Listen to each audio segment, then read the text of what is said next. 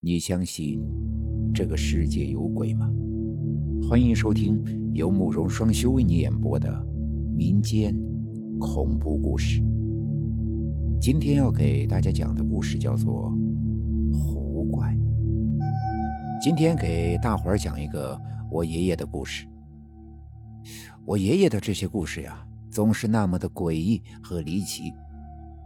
这爷爷小的时候生活在中原地区的农村。百姓们都是过着看天吃饭的农耕生活。爷爷说，在他十一岁那年的夏天，这天气出奇的热，火辣辣的骄阳炙烤着大地，田里的庄稼全部都有些枯萎，人们必须每天顶着太阳精心照料，否则今天就可能会颗粒无收。不过，爷爷那时候可不会为天气和庄稼发愁，他那时还是个不太懂事的半大小子。那时候，他只能帮家里做些砍柴、放牛这些相对轻松简单的农活，其余大部分的时间呀，他都是跟同龄的小伙伴一起干着爬树、掏鸟窝、下河摸鱼这些事儿。虽然老一辈人的回忆，那段日子都是苦难的。但爷爷一提起那段回忆，这嘴角都是带着幸福的笑容的。看得出，虽然童年的生活很贫穷，但是爷爷的童年是爷爷一生中最快乐、简单的时光。有一天下午，大人们都守在地里干活爷爷跟一个叫做二狗的小伙伴简直是热疯了，就想找个地方凉快一下。不过那时候可不像我们现在这么幸福。整天可以待在空调的房间里。爷爷所谓的清凉之处，就是村子后面的一片小树林。那处森林中间有一片野湖，面积并不大，但水很深也很凉。爷爷和二狗准备在这里洗澡。清凉的湖水在炎热的夏天有着无比的吸引力，两个人很快就脱了个精光，跳了下去。其实村里的大人都不让孩子们到这里洗澡，传说这里有妖怪。但传说毕竟是传说，并没有几个人相信。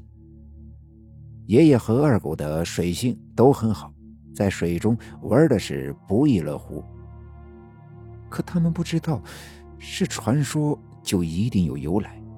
此时水下的那个妖怪早已被他们惊动。爷爷回忆说。那时候，二狗已经游到了湖的中间，和他拉开了一定的距离。当时，爷爷是一个猛子扎了下去，潜到了水底下。水挺清澈的，爷爷在水中睁开了眼睛。可等到他看清水底时，霎时间被吓得差点呛了水。那水下游过了一个巨大的黑影，可是由于水下太黑。并看不出那是什么。更可怕的是，那个巨大的黑影竟然直直的向不远处的二狗游了过去。二狗，水下有怪物！哼，你吓唬谁呢？这招我刚用过。爷爷马上浮出了水面去提醒二狗，可二狗根本就不相信，以为爷爷是在跟他恶作剧。二狗，可二狗。很快就笑不出来了，因为他也发现了那个东西。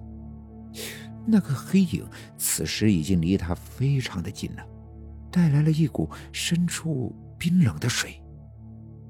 二狗，你快跑呀！迟愣了半天的二狗，这时才在爷爷的叫喊声中反应过来，拼命的游了起来。可一切都已经晚了，那怪物可比他游得快多了。爷爷眼看着二狗身子一沉，就被拖入了水底。二狗连声救命都没喊出来，就被那怪物拖入了水底。二狗，二狗再也没有浮上来，肯定是必死无疑了。那是爷爷头一次面对身边的人死亡。他说，他那一下午脑袋都是空白的。爷爷回家后被狠狠地揍了一顿，但听着二狗他娘撕心裂肺的哭声，爷爷心里没有一丝委屈，只有深深的内疚。爷爷他们出了事儿之后，这村子里也开始重新传来那个湖底妖怪的事儿，但没有人知道那是个什么，爷爷也不知道。但那年夏天，这天出奇的旱，整整三个月没下一滴雨，河流都干涸了，大地龟裂，粮食收成很差。收成不好。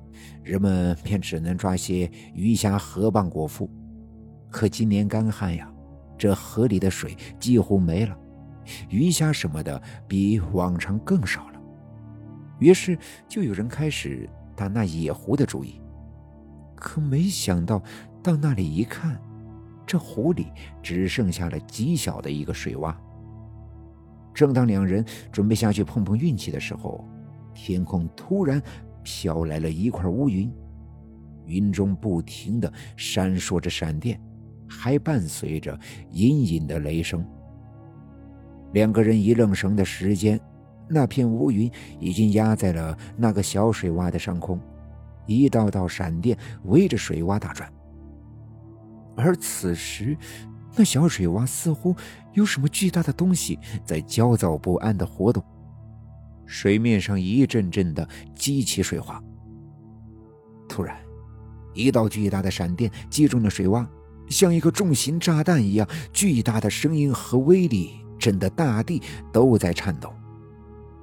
站在湖边的两个人都被眼前的景象吓傻了，谁都没见过这么毁天灭地的雷电。可雷电过后，当两个人看清那被雷电劈过的水面露出的东西的时候，都被惊得连话都说不出来了。那水洼下面有一个巨大的怪物，被雷劈得正在冒着黑烟，空气中散发着焦糊的臭味。这一下可把全村的人都惊动了。